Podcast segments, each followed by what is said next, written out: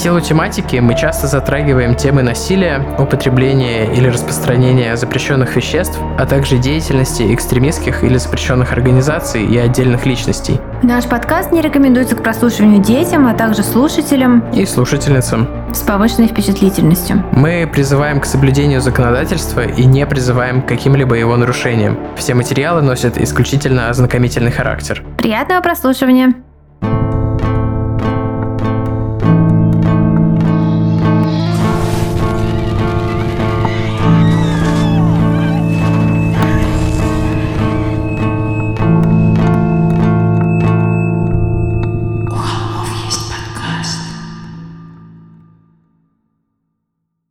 Всем привет! Вы слушаете «У холмов есть подкаст». Привет! И с вами мы, Тима и Валя, брат и сестра, которые каждую неделю рассказывают вам истории про криминальчик. Детективчик-криминальчик, да. Да-да, оно самое. Я хочу сразу сказать, что прошлую пятницу, прошлую, да, 12 марта вышел классный выпуск подкаста от э, образовательного проекта «Правое полушарие интроверта», где я с классными Соней и Лизой обсуждаю, почему нам, ну, нам в широком смысле нравится True Crime, почему нам всем нравится True Crime, и что с нами не так, или все ли в порядке с нами. Спойлер, с нами все в порядке. Вот, поэтому, э, да, переходите, и, может быть, в соцсетях будет ссылочка. Может быть, если Валя разрешит, даже тут прикреплю ссылочку в описании. Так что, Валь, ты, Валь, ты всегда, пожалуйста, прикрепляй, что хочешь. Да, такой неловкий момент. У Тимы пришел сюда здесь как мизери. Я такая, боже мой, вы такие классные. Про нас часто говорят, что наш подкаст — это разговоры на кухне о преступлениях. Но мы но так и называем. позитивном, да. Да, но мы так и называемся «Интроверт на кухне», и теперь мы буквально на, мы на кухне обсуждаем преступления. Это э, идеальный матч, мне кажется. Давайте вспомним психоанализ. У нас есть стремление, есть инстинкт Танатос, инстинкт смерти. Про самооборону я вот так не считаю. То есть ну, это это. Не самооборона. Нет, нет, нет, я, я, ни в коем случае не про Соколова. Я... просто. Люди очень любят оправдывать убийство, оправдывать насилие. Мы ищем под этим, а, скажем так, под историю такого человека какую-то деталь, которая нас на слезу пробьет. Нет, на самом деле у нас действительно эм, люди не понимают, кто такой, да, психопат. А, на реальных событиях из этого Всё, можно да. сделать выпуск. Давайте просто признаем, что это ненормально. Вот, а проект у них вообще супер классный, правое полушарие интроверта, у них очень э, крутой Инстаграм, где много всяких таких кусочков их классных фактов интересных про искусство, архитектуру и прочее. И у них есть еще курсы и лекции в Петербурге, можно прийти их вживую послушать, ну или онлайн пройти. Я вот со всеми там познакомился, и, может быть, э, удастся что-нибудь по блату выпить, выбить. Я еще, еще не спрашивал. Привет. Я помню, это был похожий брос, когда э, нам нарисовал обложку чувак, у которого свой магазин одежды, и ты шептал в эфире «Да». «Дай толстовку». Да, тогда не получилось. Э, да, ребята, правда, классные. Мне все время в Инстаграме попадается э, их реклама, что-то из серии «Научитесь понимать кавку». Я такая, я понимаю кавку. Но я ведь понимаю кавку. Черт, понимаю ли я кавку? У них есть и всякое «Научитесь понимать аниме» тоже, что тебе бы не помешало. Нафиг лучше я буду понимать Кавку. Знаешь, э, мне кажется, что с годами множество людей, которые понимают Кавку, и множество людей, которые понимают аниме, они начинают... Э, то есть, если раньше было очень много людей, понимающих Кавку, очень мало людей, понимающих аниме, то теперь это движется... Короче, я в меньшинстве. Мне кажется, люди, которые любят аниме, рано или поздно приходят к Кавке. Эм, кавка, вкусная кавка, овсяная. На завтра кусаю. Да. А, кстати, можно в комментариях к этому выпуску написать э, в виде эмоджи усатого чувака это будет кавка. Нет, кавка. Подожди, у кавки не было усов. Просто безусого чувака с темными волосами это будет кавка. А аниме там наверняка есть что-то... Я все равно не пойму. Главное, короче, Аниме делайте так же, как первый комментатор, просто чтобы было одинаково. Там какой-нибудь цветочек сакуры, наверное, Вы будет. Тим Кавка или Тим Аниме. Наверняка будет эти... Я помню, в старое время, когда я фанатела от группы Мумитроль, были еще... Э, и они часто выступали на одних и тех же фестивалях с группой Агаты Кристи. И был такой отдельный вид людей, смежные фанатки, которые фанатели от того и того. Такие, как это может быть? Это как это может такие быть? разные сорта кринжа, конечно. Да, соглашусь, иначе это и не охарактеризуешь, да. Очень разные сорта. Ну, то есть, э, Мумий Тролль это такой, типа, временный кринж, а Агата Кристи это такой классический кринж. Contemporary кринж и классикал кринж. Да, между прочим, в свои 13 лет э, я не могла слышать Агату Кристи просто вообще так, типа, а Несмотря на то, что бывало на их концертах, ну, вот сколько раз они выступали uh-huh. там с Мумитролем на одних фестах, столько раз и бывал. А вот э, свою книжку «Обряд», которая в прошлом году вышла, я практически целиком писала под старую Агату Кристи, меня просто дико перло, а Мумитроли я сейчас вообще слушать не могу. Мне просто сразу какой-то такой стыд за, за вообще за все. Просто такой типа, о боже, нет. Ну, теперь ты Вот. хотя бы говоришь об этом, значит, это уже, уже, уже как-то прорабатывается. Ну, Тима, больше двух лет терапии. Что ты хочешь? А совокупно, если брать еще психотерапевта, который у меня был до э- теперешнего психотерапевта, там уже почти три. Там уже все серьезно. Респект. У Ну, меня говорят, говорят пять лет, и как бы и все норм. пять. Я, у меня недавно было, у меня вот сейчас будет полтора, или недавно было полтора, я такой, ну все, еще полгодика, и я буду свежий. Типа, ну ты раньше начал, ты на 10 лет раньше меня А. начал. То есть у меня на 10 лет больше говна, понимаешь, которое нужно анализировать. О, да. Так что все логично. И что это были за 10 лет? О, мой FNG. А, Кстати, надеюсь, что мы до этого еще вставили небольшой тизер подкаста, в котором я поучаствовал, потому что мне его обещали прислать. А если нет, то я это вырежу.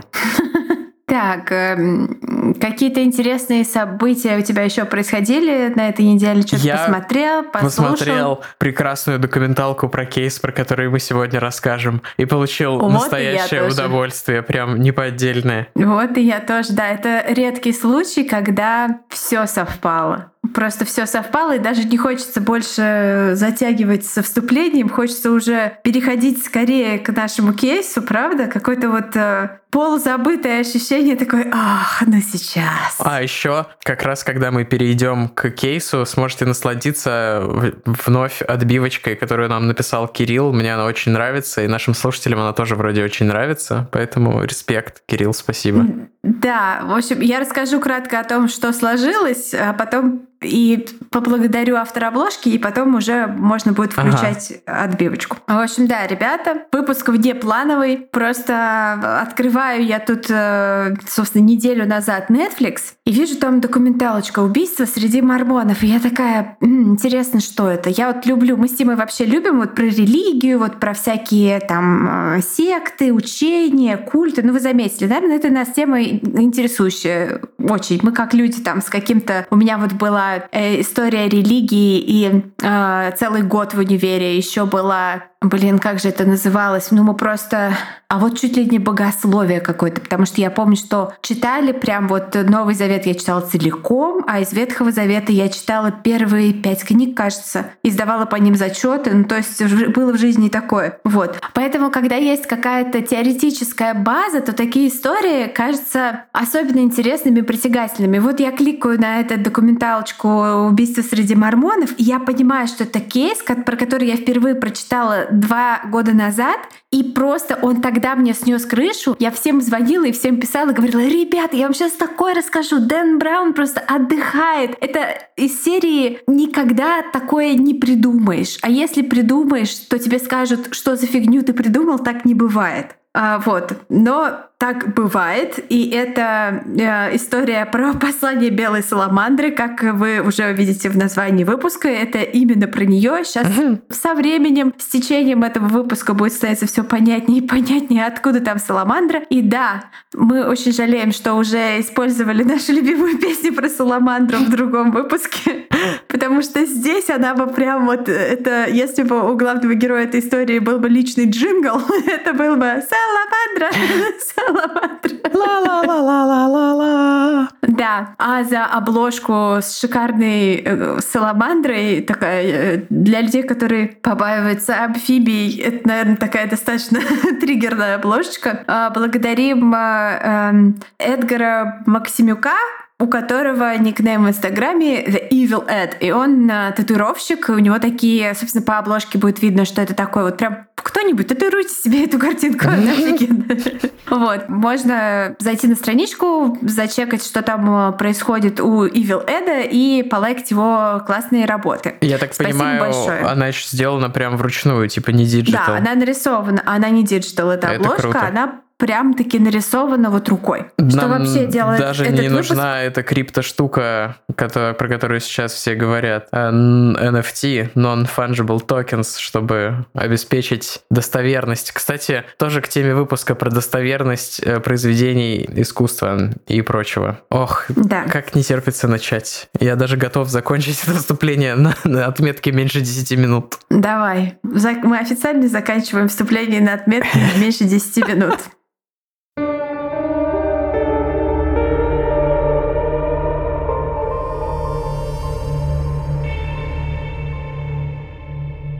15 октября 1985 года, 8.20 утра, Солт-Лейк-Сити. Он паркует свою машину возле самого входа, но выходит из нее не сразу. Вот она, точка невозврата. На сиденье рядом с ним лежит сверток из коричневатой крафтовой бумаги, аккуратно перевязанной бечевкой. Сбоку крупными печатными буквами написано имя адресата. Нет, вовсе это не точка невозврата. Это просто еще одна точка, одна из многих на его пути. Поворот, развилка, не более того. А настоящая точка была пройдена уже давно, может быть, в прошлом году, но, скорее всего, гораздо раньше, когда ему было всего 13 лет. Хотя, какая сейчас разница? Подняв глаза, он смотрит в окно. Улица полна людей. Они снуют туда-сюда, щурясь в косых лучах утреннего солнца. Нужно просто взять и сделать это. Вылезти из машины, взять посылку и отнести ее адресату. Это все, что от него требуется. Это все, что он может сделать прямо сейчас. Где-то вдалеке начал бить колокол, призывая верующих к заутренней. Мужчина в машине ухмыльнулся и погасил двигатель. С этого момента все его движения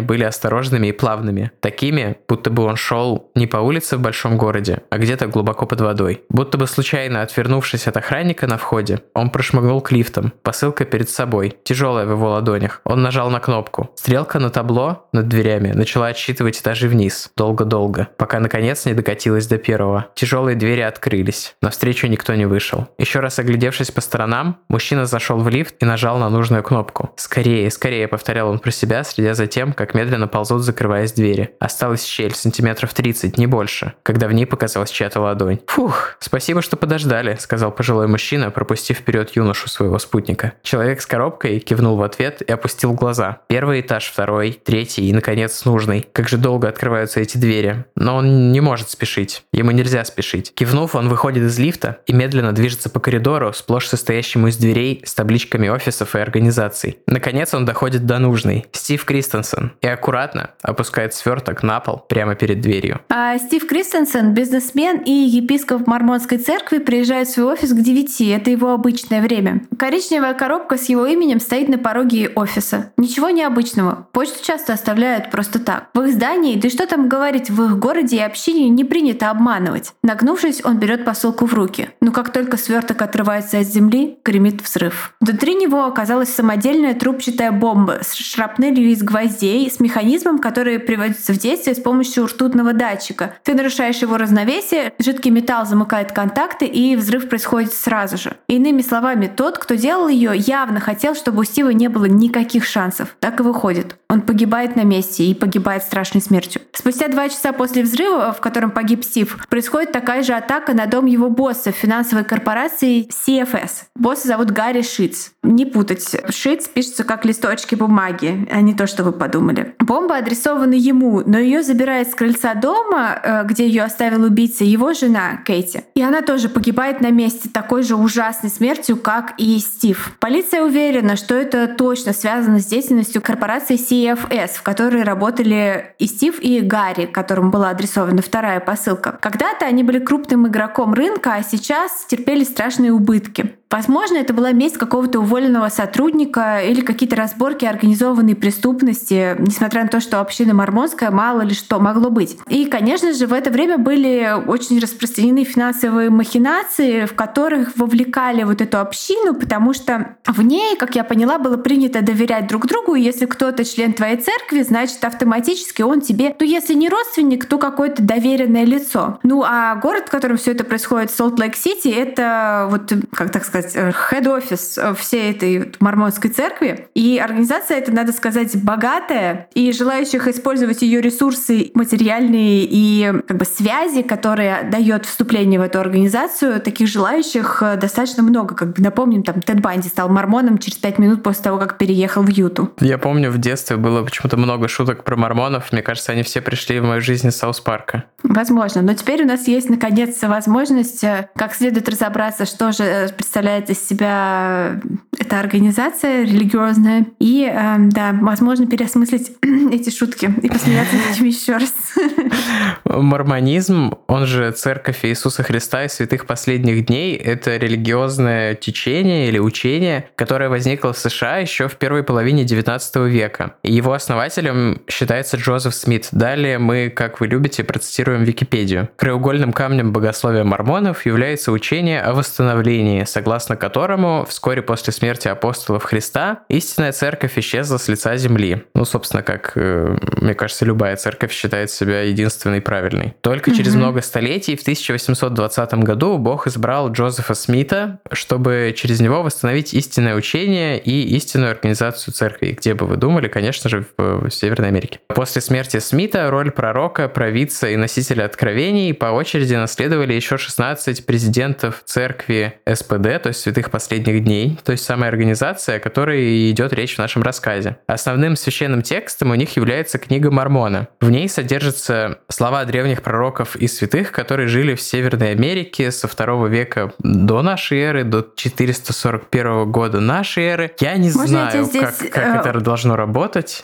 Как я понимаю, я могу ошибаться. Они вообще считают, что все события Библии угу. происходят в Америке. Да-да-да. Поэтому там, возможно, э, слова святых и пророков, которые там в остальном христианстве тоже котируются, но просто это какой-нибудь э, Иерусалим, э, штат Теннесси. Ну нет, ну типа, что земля обетованная, это на самом деле штат. Например, насколько я понимаю, вот эта религия Джа, растафарианство, оно как бы переосмыслило традиционную вот эту схему с народом, который попал в рабство и с исходом о, да, евреев да, да, да, да. из Египта.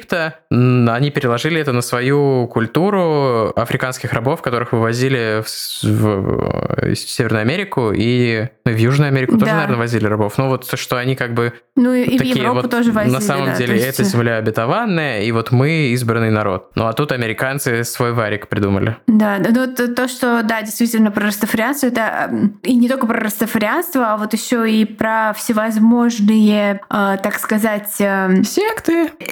Симбиозы между христианством и э, коренными африканскими верованиями. Это угу. вообще такая богатая и пугающая тема. Это все, что мы с Тимой называем э, коротким, но емким словом каркоса. Кто понял, тот понял.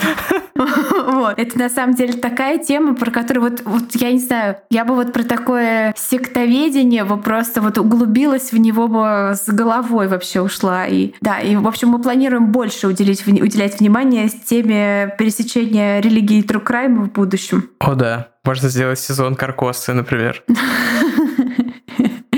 Ой. Считается, что Джозефу Смиту явился ангел и указал на то, где искать эту книгу, которая была написана на золотых э, листах и захоронена в земле как клад. Он нашел ее по указанию ангела и перевел с древнего языка, на котором она была написана, и опубликовал. И с этого момента начинает свою историю мормонизм, или церковь святых последних дней. К настоящему моменту было опубликовано, точнее издано, более 170 миллионов экземпляров этой книги. Это примерно как три треть продаж от всех книг про Гарри Поттера или, например, столько издано философского камня. Э, не в смысле приговоров по 228 статье, а в смысле что первая книжка про Гарри Поттера самая продаваемая, и вот ее продали столько же, сколько Библии мормонов. Э, ну, сами понимаете, это очень много. А численность э, конгрегации составляет 16 миллионов человек. То есть... То есть по 10 Библий на человека.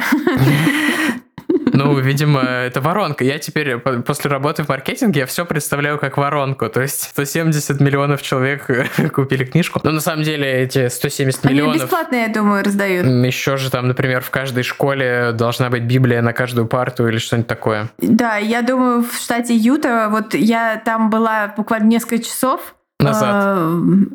Нет, о, блин, если бы. Так-то я в последнюю неделю каждый день э, в своих этих... Э, в research е я в штате Юта, потому что у нас еще один э, будет такой связанный выпуск. Когда-нибудь э, все привьются, восстановится нормальная жизнь, и мы запишем какой-нибудь «У холмов в дороге». Мы запишем «У холмов» из Сесил отеля. Блин, респект.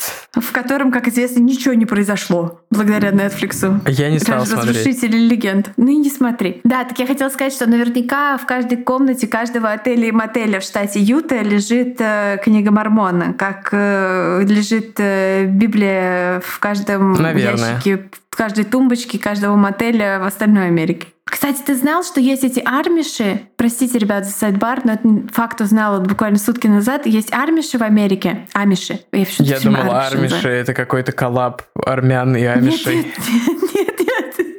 Это амиши, извините, пожалуйста, амиши, конечно же. И вот э, у них есть такие супер радикальные группы в Америке, которые разговаривают на средневековом голландском языке. Я узнала, я просто офигела. Эм, Извините, возвращаемся есть к основной теме. Еще классная шутка от Джона Оливера, который ведет передачу Last Week Tonight. Он такой, мормоны, также известные как диетические амиши.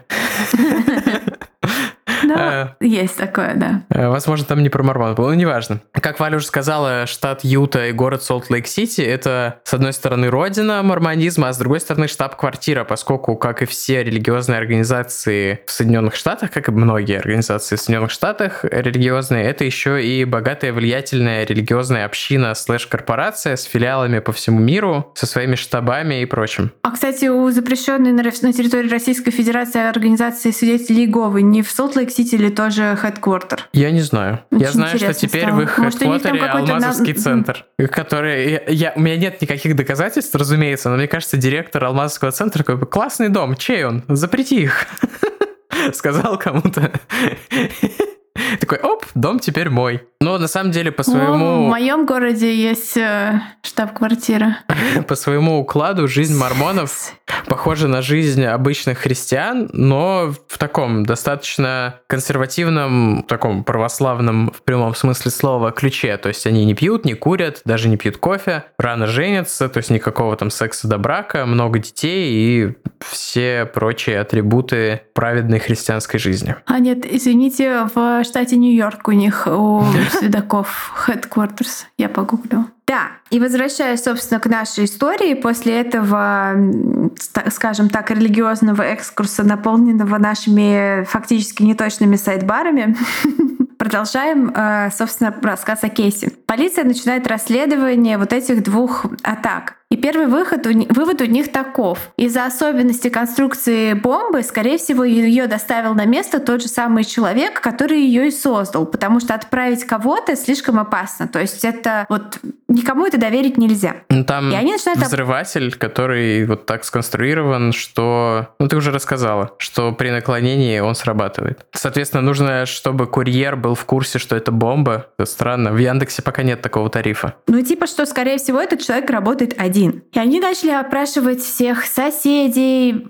каких-то людей, там, прохожих, всех-всех-всех. И подросток, э, который жил через дорогу от дома шитцев, который, я продолжаю напоминать, пишется как листок бумаги, а, заметил, что накануне ночью к их э, дому подъезжал бежевый фургон, но он не видел ни людей в нем, ни выходивших из него людей, ни номера самого фургона. Поэтому эта зацепка не ведет никуда, несмотря на то, что свидетель вроде как есть.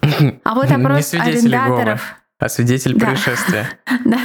А вот опрос арендаторов в офисе в здании, где взорвался Кристенсен, становится более плодотворным. Как мы уже знаем из тизера, двое людей видели, как э, в лифт меньше чем за час до взрыва садился молодой мужчина в зеленой куртке, похожей на те, которые носят футболисты школьных команд. Только на ней не было эмблемы школы. Просто была вот такая бланковая, как сейчас модно говорить. Бомбер. А, бомбер. И в руках у парня была вот как раз посылка коричневая, в бумагу завернутая, в которой, на которой было, собственно, крупно написано имя адресата Стив Кристенсен. То есть вот он э, взрывник, которого как раз видели. И Кажется, вот можно начинать его искать, но тут на следующий же день происходит третий взрыв. И на этот раз на воздух подлетает машина. Но в машине был человек в этот момент. Жертва взрыва 30-летний торговец антиквариатом по имени Марк Хоффман. Он получил серьезные ранения, но ему удалось выжить. Бомба взорвалась, когда он открыл дверцу машины, сверток лежал на водительском сидении, и движение открывающейся двери э, столкнуло коробку на пол, и наклон привел в действие механизм. В критическом состоянии он был доставлен в больницу. Но очень скоро стало понятно, что что-то тут не сходится, а именно характер его травм. У него были раздроблены колени и оторваны подушечки пальцев. Это говорит о том, что бомба, скорее всего, лежала у него как раз вот ну, где-то на коленях, может быть, не лежала, а вот была прямо над ними в тот момент, когда произошел взрыв. И это несоответствие вызывает у полиции подозрения. К тому же, как, я, как мне кажется, там было гораздо меньше шрапнели в этой бомбе, чем э, в остальных. Потому что гвоздей в, нем, в ней, по-моему, не было. Ну, да, Валя немножко забегает вперед. Первые две бомбы были сконструированы так, чтобы убить наверняка, а это несколько иначе. Не, мы же сказали, что там были гвозди внутри. Угу. Мы описали, что там были гвозди, что Крис, Кристенсена убила как раз гвоздями. Э, И этих подозрений, вот этих несоответствий оказывается достаточно для получения ордера на обыск в доме Хоффмана, вот этого третьего пострадавшего. И в ходе обыска у него находят, что бы вы думали, зеленую куртку. Точно-точно такую, как описывали свидетели. А также детали, аналогичные тем, которые были использованы при изготовлении бомб. Но как бы такие же батарейки, там такие же какие-то химические вещества. То есть ничего такого, вот за что можно прям хватать и брать. Но совокупно все это выглядит не очень хорошо, и Марка помещают под стражу, как только он э, может уже выйти из больницы. Но проблема заключается в том, что нет никакого мотива, который мог бы прояснить, что же сподвигло торговца антиквариатом на такие чудовищные действия. Марк Хоффман, конечно же, отрицает всяческое свое причастие к этому инциденту и даже заявляет... Извините, извините, оговорочки пошли. Оговорочки вместо Фрейда, можно сказать, по Фоме Аквинскому. По япончику. В смысле? Поясни. Ну, япончик. А, да. Да-да, да-да-да. Нет, я просто хотела сказать, что если оговорочка на религиозную тему, то надо какого-нибудь религиозного деятеля. А Фома Аквинский это тот чел, который носил свою голову? Э, Нет, Фома Аквинский это философ. э, Философ. Скажем так, голову он свою не носил. Голову носил какой-то другой чел. Этот, по-моему, ничем таким не знаменит. Ну вот. Я просто французы любят рисовать как один из святых, ну, на всех этих соборах, которые я видел э, готических. Там везде есть чувак, который стоит со своей головой. Просто запомнилось. Мы не обязаны э, раскрывать эту тему дальше. А я нагуглила, и это называется Святой Денис Парижский. Сент-Денис. Я, извините, французский Дионис, учила. типа? Денис. Дионис. Вот написано Сент Дионисий. Денис of Парис. Окей. Прочитала она. Денис from Paris. Да. Денис, это, Филадельфия всегда солнечно. Так. Ах да, Марк Хоффман отрицает свою вину и даже говорит, типа, ребята, вы что вообще тут такое несете? Я сам пострадал от взрыва, давайте я пройду тест на полиграфе. И полиция говорит, «Ты хочешь проходить тест? Давай. И он проходит этот тест, и результаты его говорят о том, что он не врет.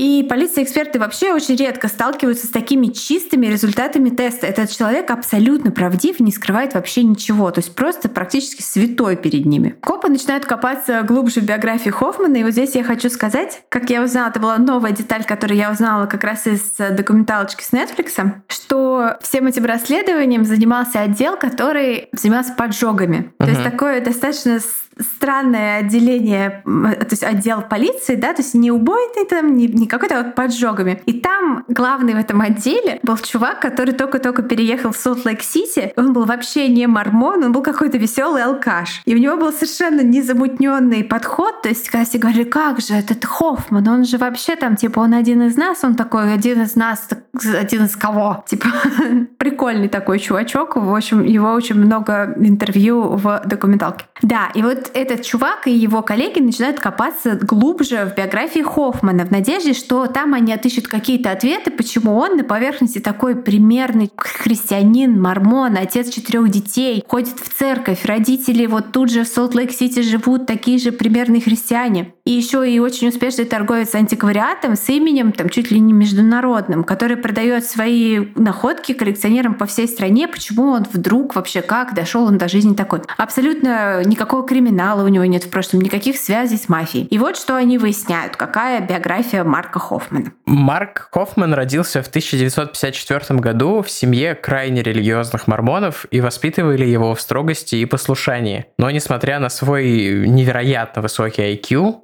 у него было примерно 169, а для сравнения у Эйнштейна было типа 160, а 116 это уже считается выше среднего. Учился он при этом без особого какого-то блеска и успеха, ну и да, 130 там и более, это уже прям вот гений. То есть 169 это феноменально высокий IQ. Только 2% людей, которые проходят этот тест, получают результат больше 130, а 169 это какая-нибудь уже будет ну, IQ распределяется по нормальному распределению. Соответственно, центр распределения — это средний IQ, типа в районе сот сотки. И у нас есть квартили, то есть это самая крутая э, квартиль будет. То есть он прям супер редко. Очень маленькая вероятность того, что такой IQ встретится у человека. Пока Тима объяснял про IQ, я сидела и загибала пальцы, сколько я слышу слов, которые я не понимаю. И думала о том, что как хорошо, что я никогда не проходила этот тест. Мне кажется, только слово «квартель» я... Распределяется по нормальному распределению. Ну да, правильно говорить, распределяется нормально. Или... Ну, для, для ну, меня да это... ты видела, ну такой купол. Да я видела, я видела, не надо все, не продолжай. Есть классный мем. Я, Там я, я сама себя верблюд закопаю. такой. Зебра, как я выгляжу? И зебра смотрит на верблюда, и там пририсовано этот горб нормального распределения на горб верблюда. Она такая, нормально.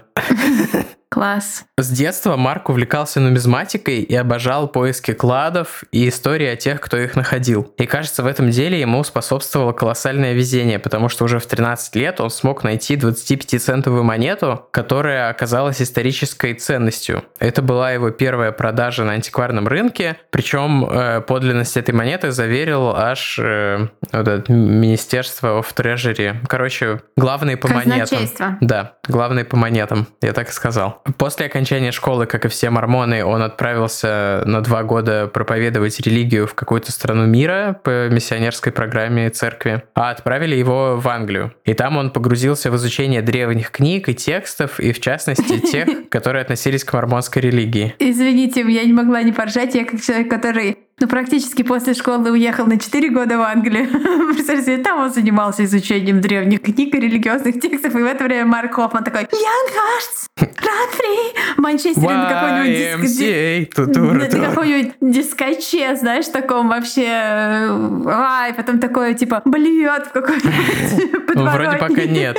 Он так начал делать уже позже. Да-да-да, но я просто к тому, что бывает, когда примерного религиозного молодого человека отправляют в Англию. На самом на деле, несколько насколько я лет. понимаю, в Англии все супер атеисты. Э, Потому Да. что я, когда ездил по Work and Travel, э, разговаривала там девочка-американка, которая училась на ветеринара, а она из Южного, что ну, из Северной Каролины, но Северная Каролина считается частью Юга. А он из Ливерпуля или типа того. И она такая, типа, я креационистка. Он такой, я никогда раньше не встречал креационистку. Расскажи мне. И она такая, типа, я верю в эволюцию внутри видов, но в межвидовую эволюцию я не верю. Он такой, ну ты же учишься, типа, в колледже, где тебе преподают биологию. И у них была такая жесткая заруба вообще. Я такой, попкорн.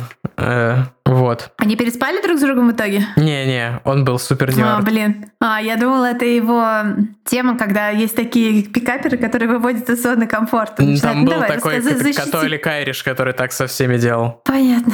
Он, все, он говорил, типа, вы все жирные. Он, он был супер, супер токсичный, мерзкий чел. Да-да-да. И женщины такие, я хочу доказать, что я жирная. Ужас, ужас, ужас. Хорошо, что сейчас новое поколение все умнее, образованнее и продвинутее, чем я. Я недавно решил пересмотреть стендап Джимми Карра 2013 года, и я охерел, там, типа, ни одна шутка бы сейчас бы не прошла из этого стендапа, они просто такие, типа, вообще offensive. Вот. Ужас, а моя молодость пришлась на, типа, 2007, 2008, 2009, 2010 год, то есть 13 это я уже официально завязала.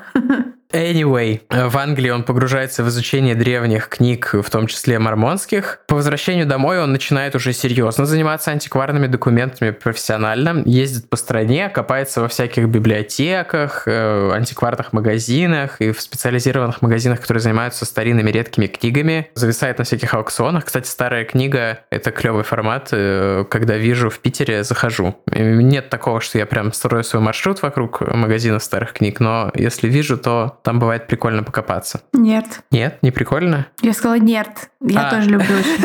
И ему начинает просто невероятно вести. То есть э, все успехи, которые были у него вот в 13 лет с этими монетами, начинают повторяться и приумножаться в десятикратном масштабе. Начинается все, конечно, с каких-то незначительных документов, э, писем жен американских президентов, а потом ему стал вести гораздо больше. Однажды он нашел неопубликованное стихотворение Эмили Диккенсон. Кроме того, он находит э, автограф Марка Твена, Джорджа Вашингтона, Авраама Линкольна, Джона Мильтона и других писателей и культурных исторических деятелей. И, насколько я понимаю, целую переписку Джорджа Вашингтона с женой как раз. Но настоящий успех приходит к нему, когда он находит так называемое письмо о белой саламандре. А они находят его вместе с женой, если я не ошибаюсь, и оно было вшито между страницами Библии 17 века, а написано было чуть ли не рукой самого Джозефа Смита. И согласно этому письму, вместо ангела к нему явилась саламандра, и она указала на то место, где хранятся золотые скрижали. Она надела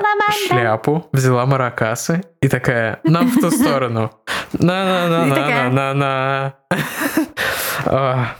Да. Ох. Обожаю видео про Саламандру. Обожаю тоже. Если вы с нами недавно и еще не знакомы с этим, вам в комментах объяснят э, старый Холмис, о чем мы, и напомнят из какого это выпуска, по-моему, из выпуска про лягушачьих мальчиков. Да. Так вот, из вот этих слипшихся страниц достают вот это письмо, и оно прям меняет очень многое. Пусть это не меняло самой сути религии, ее постулатов, но само присутствие в ней магического существа делало ее ближе к язычеству и пресловутому Каркосе, чем к христианской традиции с ее ангелами, как это изначально было преподнесено в священных текстах э, вот этого чувака Джозефа Смита, который он там в своем 19 веке писал. Это открытие вызывает шок и очень серьезные потрясения у многих верующих и во, во всем комьюнити в целом. Им очень трудно принять новые факты о своей вере. А Хоффман получает за это письмо 20 тысяч долларов от э, церкви, которая тут же выкупила документ и на всякий случай скрыла его от посторонних глаз.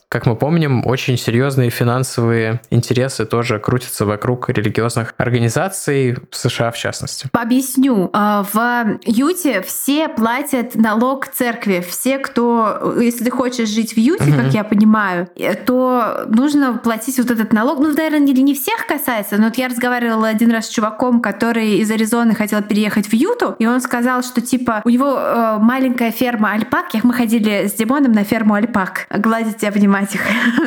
Это было очень классно в Аризоне. И он сказал, что он хотел переехать в Юту, и потому что там у него живут родственники. И там вот этот налог, который ты должен платить в церкви, неважно, ходишь ты в нее или нет, но типа чтобы, видимо, чтобы считаться частью вот этой общины и получать ее привилегии, ты платишь 10% своих Может, там, э, доходов. Типа церковь выкупает какие-то земли, потому что есть же эта поправка про свободу вероисповедания. А церковь тебя э, помогает тебе масштабировать свой бизнес. То есть ему предложили мормоны, что если он перевезет свой парк вот в какое-то там место, где у них нету парков, то они вложат в его изначально вложат деньги в его бизнес, он вместо там 10 альпак у него будет 100 альпак, он масштабируется, и они будут получать с него налог и еще дивиденды альпаковые. Вот, то есть у них там эта церковь, она прям очень... Но ему нужно принять мормонскую религию. Вот, будет, чтобы все эту и схему он поехал в итоге? провернуть. Нет, он сказал, что он хочет спокойной жизни, 100 альпак — это too much.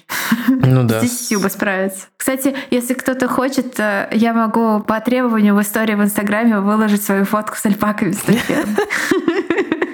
В общем, да, церковь, э, чтобы сберечь свою возможность инвестировать в Альпак, э, убирает этот э, документ с глаз долой, а Марк же зарабатывает себе имя среди торговцев антиквариатом как необычайно то ли удачливый, то ли разбирающийся, где вот смотреть так, чтобы находить человек. Удача, Хорошо конечно... разлепляющая слипшиеся страницы человек. Лолтлен. Но удача не покидает его и после. Он продолжает находить ценные вещи, например, оригинал отпечатка одного из основополагающих документов американской демократии, который оценивается уже в миллион долларов. Правда, его продажа занимает гораздо больше времени, чем обычно из-за многочисленных проверок на подлинность, в том числе, я так понимаю, ФБР сделала свою итерацию проверки. Ну, а все это, все эти проверки были, конечно, по требованию государства, для которого этот документ имел ну, ключевой интерес, в общем... Ну, который его выкупал, да. Да никакой частный инвестор не мог себе позволить соревноваться с государством, которое было заинтересовано в том, чтобы обладать этим документом. Все его находки проходят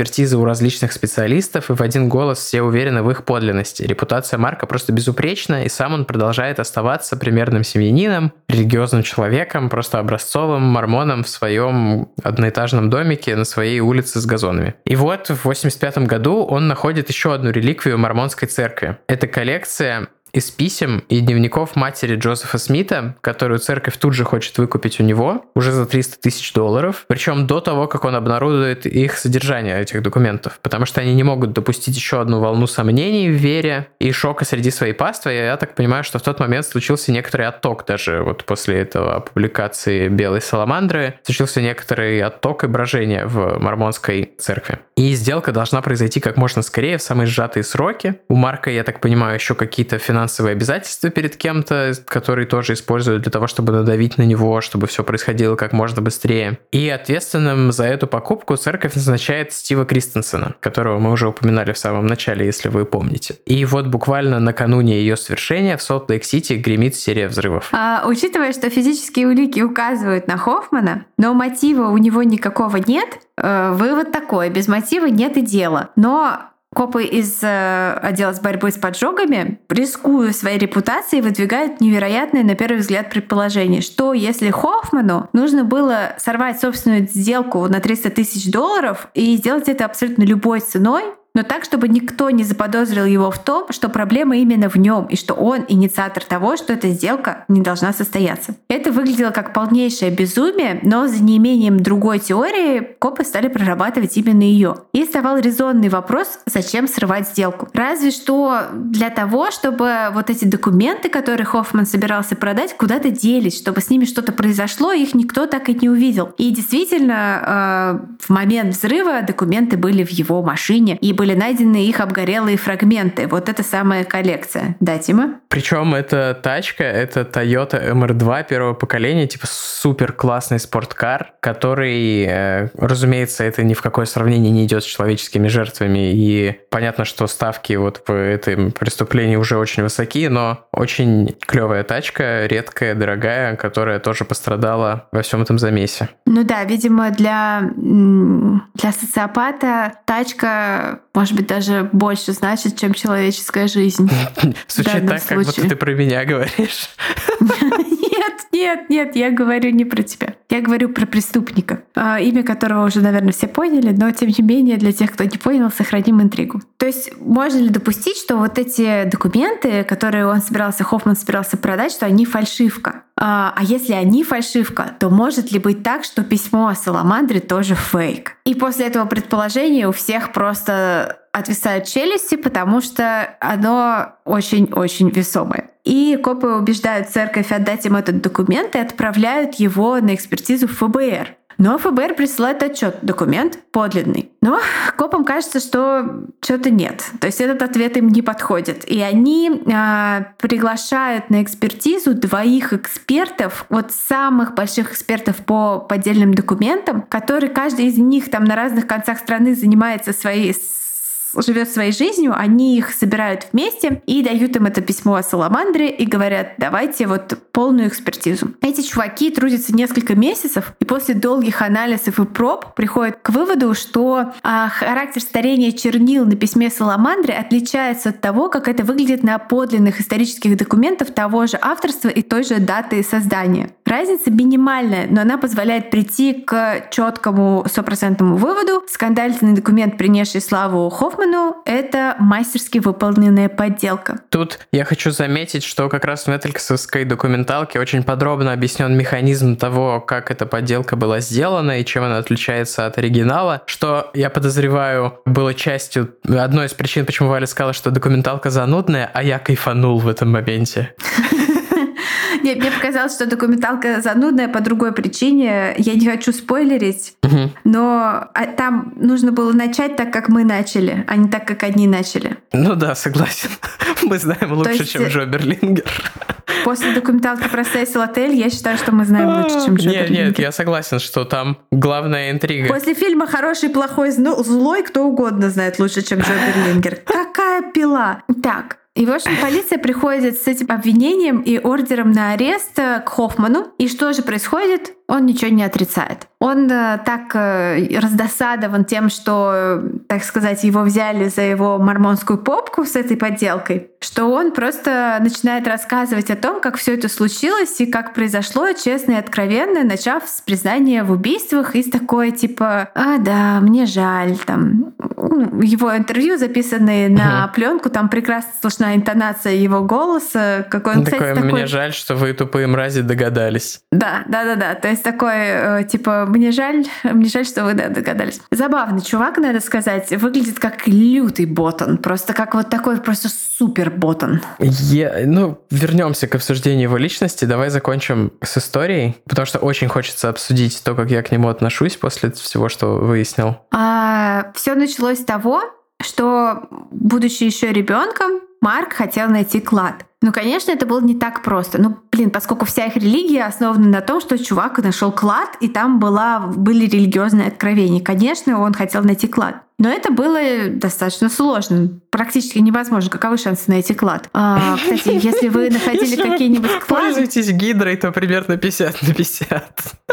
Я не, не понимаю, о чем ты. Это Darknet а, магазин наркотиков. А, окей. А, если вы находили когда-нибудь какие-нибудь э, клады и странные предметы и всякое такое, киньте нам ист- истории слушателей. Просто ради интереса. Или... Можно просто что, можно просто что находили. Мы сделаем какой-нибудь список странных Если у вас находок. есть история про ненаходы смешная, тоже ее анонимно расскажем. Да.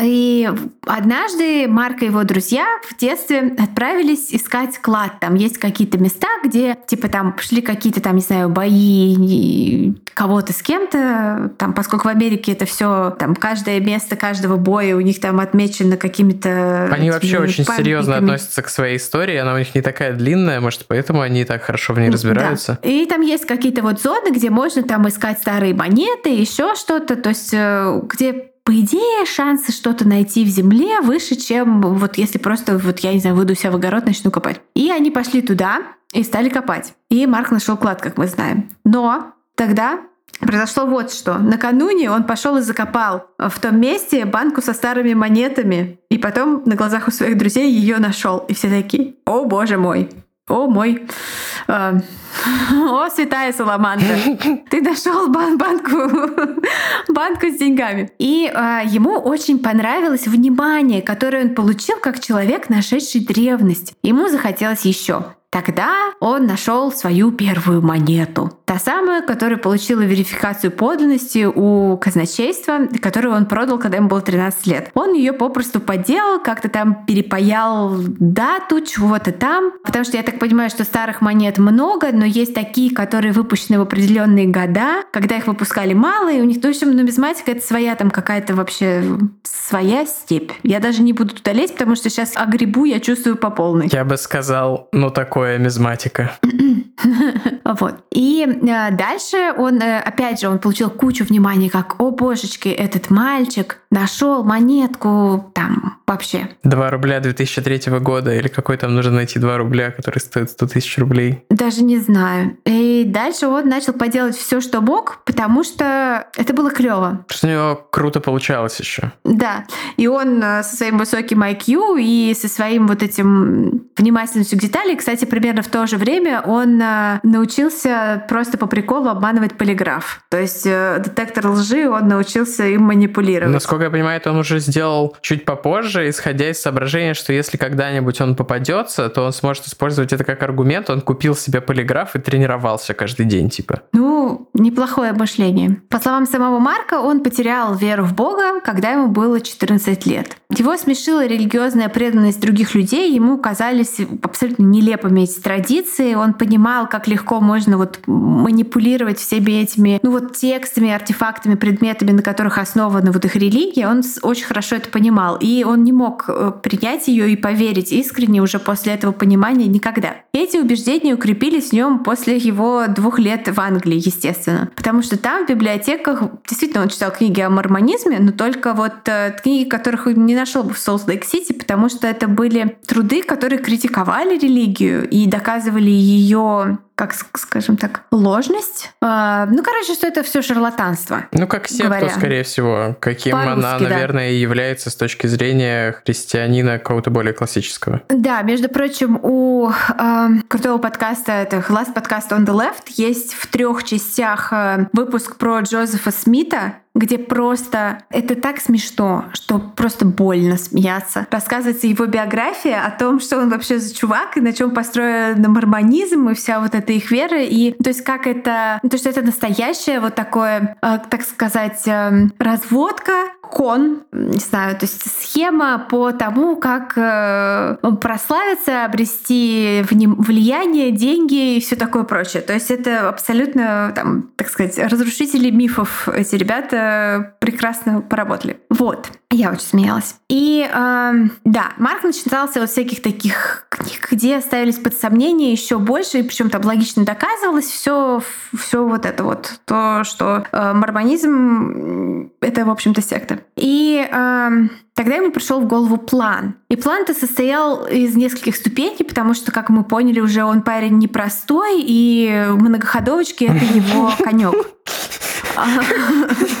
Все еще не выпуск про Путина. А, он э, решил начать с малого, с каких-то нескольких документов, которые бросят тень на и начнут подрывать устой мормонизма, как, например, было с письмом Белой Саламандры. Но, конечно, там кроме письма Саламандры были еще документы другие, которые он жертвовал церковь. То есть там он же мешал подлинники с подделками, чтобы абсолютно запутать след. Угу. Он иногда себе в убыток выкупал подлинные документы, их жертвовал в церковь для того, чтобы там уже он не просто был чужой человек, там какой-то посторонний, который пришел с письмом белой саламандры, они уже его знали как uh-huh. типа э, антиквар, который вот сотрудничает. И, кстати, на вопрос, почему он выбрал саламандру, Хоффман ответил, что это было чисто по приколу. Изначально он хотел использовать э, жабу, а потом подумал, что саламандра как-то как веселее. Ну, такой типичный гик, которому еще нравятся всякие э, эти э, всякие, как они называются? Животные? Нет, нет, вот амфибии? которые в террариумах живут. Амфибии, да. Кстати, всегда хотела ящерицу. У меня во дворе живут ящерицы. Саламандра это, по идее, рептилия. Ну, реп...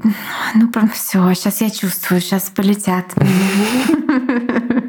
Рептилоиды не простят. А, да, кстати, возможно, это был заговор рептилоидов своего первой итерации. Так что, может быть, он не случайно выбрал Саламандру. Может, это действительно часть заговора рептилоидов. Я про заговор хотел бы чуть позже высказать свою Хорошо. теорию. Точнее, не теорию, Хорошо. а упущенную возможность для теории заговора. Угу. А дальше он масштабировался. То есть коллекция вот этих дневников и то, что он за 300 штук хотел продать, она еще сильнее подрывала устои, то есть она подвергала сомнению источник книги Мормона, потому что согласно тем свидетельствам, в кавычках, которые бы, э, были почерпнуты из этих документов, Саламандра пророчица явилась э, на самом деле не к Джозефу Смиту, а к его брату. И рассказала брату, а Смит узнал и откопал. То есть вообще все очень запутано. И это было бы вообще революционным открытием. Однако у Марка Хоффмана еще не было такого вот опыта изготовления подделок, такого качества, чтобы сделать вот целую большую коллекцию. То есть э, и события начали развиваться немножко быстрее, чем он на это рассчитывал. Он занял деньги якобы на выкуп этой коллекции у своего знакомого антиквара в Солт-Лейк-Сити, а в реальности деньги пошли на оплату его долгов. Как говорил Тима, он жил вообще там непосредственно, уезжал из Юты и тусил там вообще. Ну еще у него как минимум четыре ребенка, жена и все такое.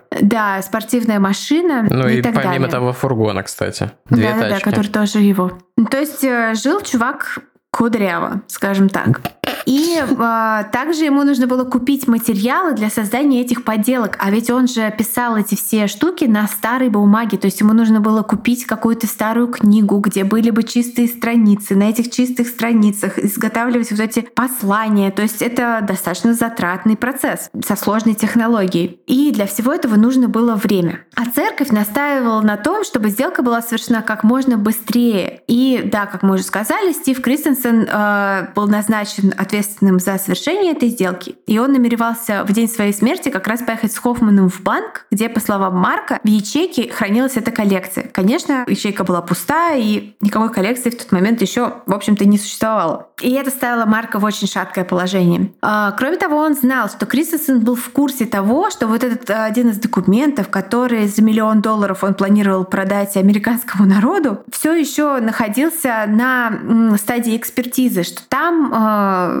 где-то в какой-то момент что-то застопорилось. И Марк боялся, что Кристенсен будет задавать ему неудобные вопросы, Мгм. на которых у него не будет ответов. Ну, А позв- Самое, Да-да? самое неприятное для Хоффмана в этой ситуации было то, что э, у него еще просто столько времени, сколько хотели, то есть так быстро, как хотела церковь провести сделку, он бы просто не успел э, изготовить такой объем подделок. Ну да, это нужно. И плюс деньги нужны были, и там, и время, да, как ты говоришь. Ну, то есть ситуация была крайне затруднительная. И провалить эту сделку он не мог, потому что эта коллекция, это была одна лишь ступень на его, в его грандиозном плане, а, далеко не последняя. Через несколько лет он планировал, может быть, с помощью святой Саламандры, кто ж его знает, обнаружить клад с еще одной религией, бо- э, реликвией. Больше сотни страниц книги Мормона, которые были изначально утеряны, то есть скопированы из тех самых золотых листов, которые нашел Джозеф Смит,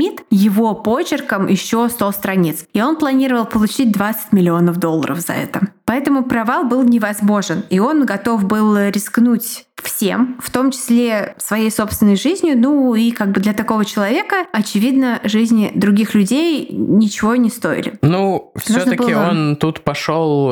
все-таки это была из ряда вон выходящая ситуация. Понятно, что для, он не там, может быть, не очень долго сомневался, но все-таки раньше он к такому не прибегал. Не оправдываю Ну, его, ра- просто раньше мне у него кажется не, важным было, это не было сказать. таких, э, таких ситуаций, да? Ну, то есть типа, мы говорим о человеке, у которого ставки, да. холодный, холодный ум, который это такой макиавелизм, кажется, называется. Социопатия. Мне объяснили, кстати, в правом полушарии интроверта, что это называется диссоциальное расстройство личности, психопатия, правильно. Окей. Я буду называть так, как называют в книжечках, которые я читаю. А, Я просто недавно прочитала, что у любого практически вот человека, который занимается всяческими разводками, в особенно крупных размерах, вот типа у этого, как его зовут, Берни Медов, да, который э, вот недавнеш, недавнешняя э, Понзе-схемах, да, где он, э, ну, Ну, наверное, сам схема. Понзи тоже. Да, наверное, сам он тоже. У них у всех есть так называемый макиавелизм. Это когда человек смотрит на других людей, а видит э, шахматные фигуры на доске. Видит э, инструменты, видит кусочки пазла, абсолютно не воспринимает людей никак иначе, кроме как инструменты. То есть у социопата есть такое, типа,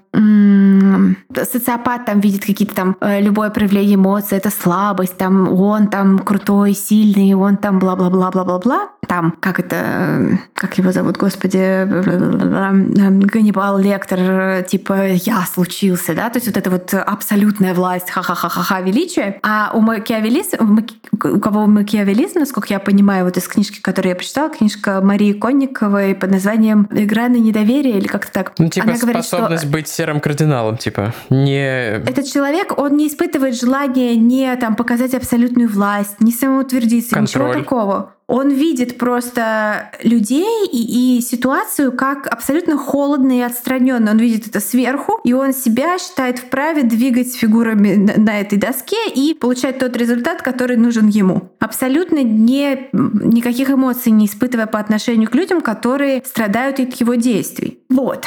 И, конечно же, э, по плану Марка должно было быть так, что вот машина взорвалась, он пострадал, и реликвии на 300 тысяч, о май гад, сгорели вместе с машиной. И э, Потом он пытался настаивать на том, что это была неудачная попытка суицида, что он устыдился и хотел там, лишить себя жизни, чтобы не переживать весь этот позор. Но ему, конечно, никто не поверил, да и настаивал он на этом, в общем, так... Э, вот по-английски есть слово half-heartedly, а вот на русском языке, к сожалению, я только один на полшишечки. На полшишечки, да. Вот. Сорян. И в целом во время признаний Хоффман шел на разговор очень охотно и рассказывал детали, любые детали, о которых его спрашивали, и выражал угрызение совести, но делал это формально. По аудиозаписям слышно, что у него нет никаких эмоций, ему жаль только того, что он попался, и все. И эм, что, что следовало ожидать? Его обвинили в двух убийствах и еще 24 правонарушениях, включая, собственно, создание и продажу подделок. Поскольку Хоффман признал свою вину в полном объеме, ему не грозила смертная казнь. То есть он, э, человек, который пытался покончить с собой, чтобы не переживать позор, на самом деле отмазался от смертной казни. Он получил срок э, как бывает в Америке, от 25 лет до пожизненного, но в УДО но ему было раза. отказано. Да. А, он жив до сих пор. Правда, после вот какого-то странного инцидента, то ли попытки самоубийства, то ли какого-то непонятно чего, какого-то непонятного события, когда он накопил какие-то снотворные таблетки и передознул ими. Там он какую-то суету пытался поднять в тюрьме вроде. Он пытался нанять каких-то какого-то наемного убийцу, чтобы кого-то убить да. из своих старых знакомых, кто на него давал показания. То есть он там продолжал активную деятельность. Эм, но, насколько я понимаю, это все-таки была в большей степени попытка самоубийства. Ну, так или иначе, он остался угу. жив. Да. И э, получил такую травму правой руки. То есть он типа лежал на правой руке, и угу. она у него онемела, и нарушился приток крови, что она у него потеряла большинство функций, и он никогда больше не сможет поделать ни один документ. Или мы так думаем? Или он подделал кстати, заключение, в котором так написано тан дан дам Вот мне интересно про IQ. IQ он тоже подделал, хотя думаю нет.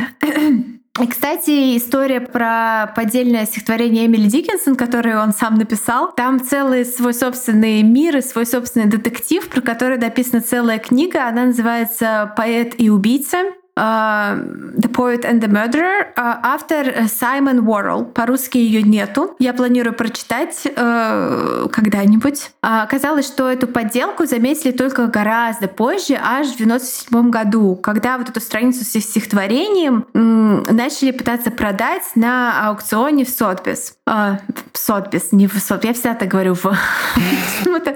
вот. И там стали расследовать, откуда этот пришел этот листок кто его купил, вот путь этой всей, вот, всей вот этой покупки. И там вот вся книжка посвящена вот этой инвестигейтив журналистике. И там, как я понимаю, есть еще про Эмили Диккенсон, про ее жизнь и про Марка Хоффмана. То есть вот поэтому поэт и убийца, да, там из двух частей стоит. И они оба на обложке. Хочу прочитать, мне кажется, это что-то очень увлекательное. И за время своей карьеры Хоффман продал более 600 своих так называемых находок. Э, но когда уже оказался в тюрьме, он пытался объяснить подробно и указать, что поддельное, а что настоящее, но многие владельцы документов выбрали не вникать то, что у них там подлинники или не подлинники. И э, его технологии изготовления подделок были такими искусными оригинальными, что по сей день вызывают э, восхищение у экспертов и ученых. И считается, что он был лучшим в своем деле. Но сам Хоффман говорит, что вот эти все эксперты и ученые называют его лучшим в своем деле, потому что в лучшем в своем деле, потому что он их всех надурил. Mm. И им просто выгодно, чтобы они все его считали таким классным, чтобы экспертиза этих самых людей, которые которые там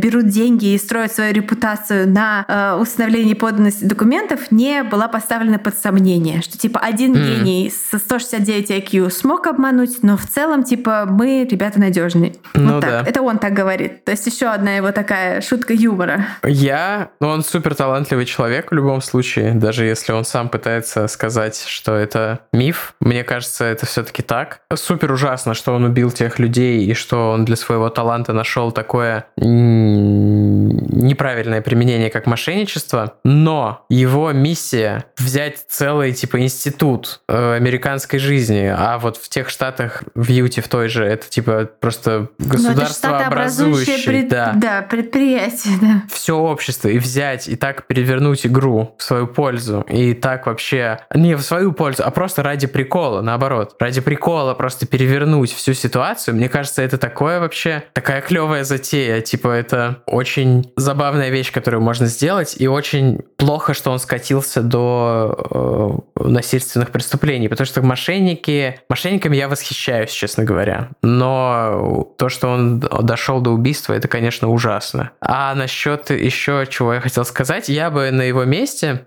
строил бы линию защиты, что это мормоны его травят, из-за э, того, что он нашел. Я бы говорил, что все, что я нашел настоящее на его месте, и это мормоны хотят меня заткнуть. Ну, и... это прикольно, кстати. И это бы вообще перевернуло всю ситуацию, то есть э, так все понятно, во всем признался, но если бы это была такая тема, как с теми же West Memphis Trio, привет, Джо Берлингер, э, Джо Берлингер, тоже такой странный персонаж, вот эта документалка супер классная, это тоже прикольная, а какие-то а у него он, проекты А он в этой странные. документалке режиссер или Вроде нет? да. Ну, продюсер, по крайней мере, точно. А, ну, продюсер-то. Вот. Э, документалка просто суперская. Я смотрел на скорости 2, возможно, в этом секрет. Мне очень понравилось. Э, и было бы классно э, вот построить всю эту историю с точки зрения того, что мормоны пытались, типа, накинуть платок на роток Марка Хоффмана. Но там мы не упомянули, потому что времени у нас ограничено, и так мы подольше выпуск сделали, чем обычно делаем. Там он еще использовал поддельные имена, какие-то поддельные банковские штуки, поэтому поэтому там было очевидно. Да, конечно, там схема многоходовочка. Я скорее к тому, что очевидно, что он преступник, и что это не было какой-то травли со стороны церкви в его сторону, но можно какой-нибудь fiction написать, вдохновившись этой историей, и сделать его вот так вот, чтобы было непонятно, он жертва обстоятельств или мошенник. Но история, конечно, супер интригующая. Люблю истории про мошенничество. Слушай, я посмотрела, э, Джо Берлингер режиссер э, вот этой про Сесил Отель документалки, а здесь он исполнительный продюсер. Но у mm-hmm. него выходит новый проект в этом году под названием э, Confronting a Serial Killer. Это история... А, про Сэмюэля Литла опять. Mm. Почему опять? Потому что кто-то еще снимает про него. А, ну, Видимо, он талантливый продюсер и questionable режиссер. Я не знаю. Для меня его репутация разрушилась после фильма «Хороший, плохой, злой». Просто умерла. Фильм, э, сериал про отель Сесил, он просто... Там есть э, правильный посыл, что типа вот они начали травить чувака, не разобравшись, и это очень-очень плохо, и они, те люди, которые это делали, полные э, вообще там козлы за то, что они так делали, но э, лишать значения все движение вот этих интернет-сыщиков, которые на своих там диванах в ночи перед мониторами раскрывают преступления, это я считаю неправильно, потому что там есть миллион там тех же самых подкастов, где просто человек-журналист начинает во что-то влезать и раскрывает преступление и так далее и тому подобное. Есть куча прецедентов, когда именно вот такие же люди, которые, э, да, в случае с Сесил отелем поступили очень-очень плохо. А в другой ситуации та же самая Бади Мувин, да, она молодец. Я, поскольку не смотрел, ничего сказать не могу тебе по существу, но Бади Мувин клевая. Да. И история сегодняшняя у нас была клевая. Прям вот какая-то порадовавшая меня своей, э, э, своей нестандартностью. Потому что на фоне каких-то серийничков это все прям... Ну да. Клево. Сделаем тогда голосовалку вообще в Инстаграме. Обязательно ли должны быть убийства в выпусках? Или можно делать true crime про мошенников, чтобы было без макрухи, так сказать. Учим Феню, с «У холмов есть подкаст». Да. На следующей неделе выйдет первая часть двухсерийного выпуска, если все пойдет по плану, ну, скорее всего, все пойдет по плану, а, на тему, которую все давно очень хотели. Да-да, это будет э, то, что вы, многие из вас давно хотели. Ну, а на сегодня наш э, волшебный ларец True Crime закрывается. Тима и Валя с вами прощаются. Всем пока! Пока и спасибо.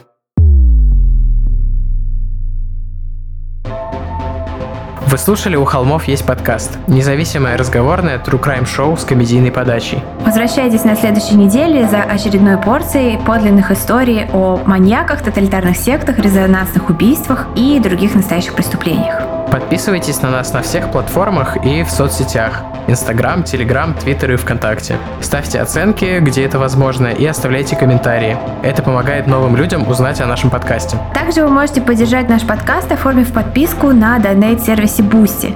Все ссылки есть в наших соцсетях. Если вы иллюстратор и хотите сделать обложку для одного из наших будущих выпусков, пишите нам в директ Инстаграма. Выпуск подготовили и презентовали Валентина Назарова и Тимофей Назаров. Монтаж и обработка звука Кирилл Мухрыгин.